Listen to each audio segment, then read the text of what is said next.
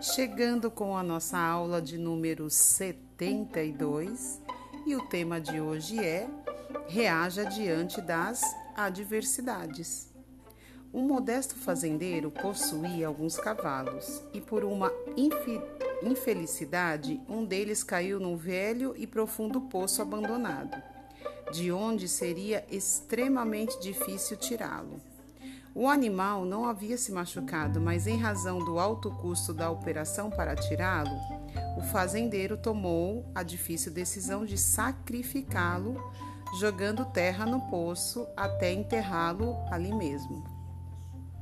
E assim foi feito. Os empregados da fazenda, penalizados por terem que realizar uma tarefa tão cruel, começaram a lançar terra para dentro do buraco, de forma a cobrir o cavalo. Mas à medida que a terra caía em seu dorso, o animal a sacudia, e ela ia se acumulando no fundo do poço, possibilitando que o cavalo subisse aos poucos. Foi com muita alegria que os homens perceberam que o cavalo não se deixava enterrar e que, ao contrário, subia à medida que a terra enchia o poço, até que finalmente conseguiu sair. Que lição para todos nós, não é mesmo? Se algum dia você se sentir no fundo do poço, lembre-se da história desse cavalo. Sacuda a terra que jogaram sobre você e não se deixe levar pelas atitudes negativas de pessoas mal intencionadas.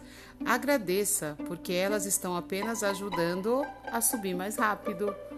Que linda nossa história de hoje, o nosso exercício, não é mesmo?